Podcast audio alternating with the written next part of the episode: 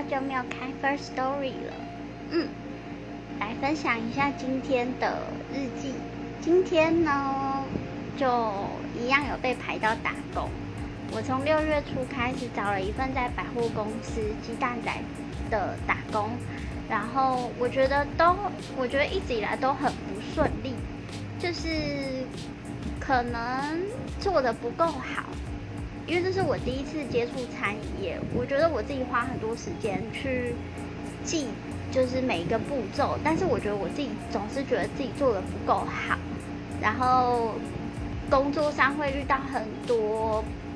不礼貌的客人，然后还有很多不友善的眼神，所以其实认真说做这个工作之后，我其实都还蛮不开心的。对，今天是不开心的一天。